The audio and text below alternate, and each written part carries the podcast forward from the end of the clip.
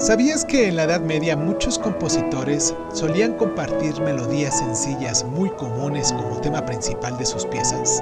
Por ejemplo, la francesa del siglo XV, El Homme Armé. La melodía es quizás el elemento musical más rápidamente reconocible. Puede ser interpretada con uno o varios instrumentos y es considerada junto con la armonía y el ritmo uno de los tres pilares de la música. Una melodía es una sucesión de notas ordenadas en una secuencia melodiosa. Las notas toman así un sentido coherente que proyecta la sensación de que tienen identidad entre sí.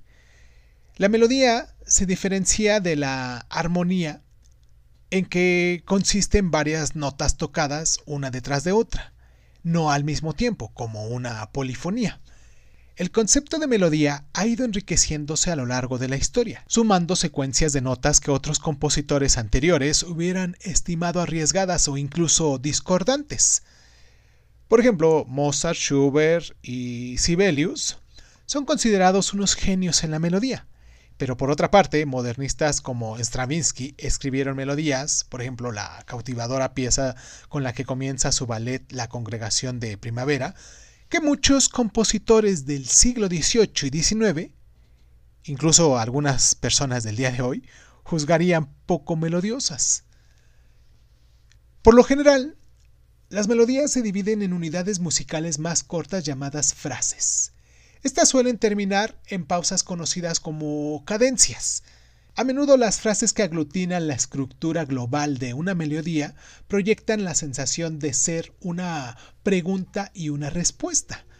Una parte de la melodía plantea una idea musical y la otra la completa.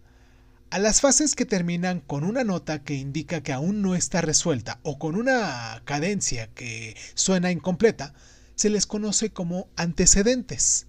A la que sugiere una sensación de conclusión, se les conoce como consecuentes.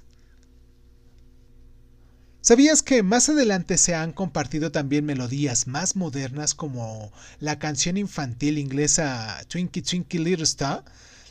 Pero que en general en esos tiempos se reconoce más el mérito de componer melodías originales? ¿Sabías que la práctica de componer una melodía o una pieza entera para un conjunto de varios instrumentos se conoce como orquestación? Y que los conservatorios dedican cursos enteros a esta actividad y algunos compositores son especialmente famosos por su habilidad en este cometido?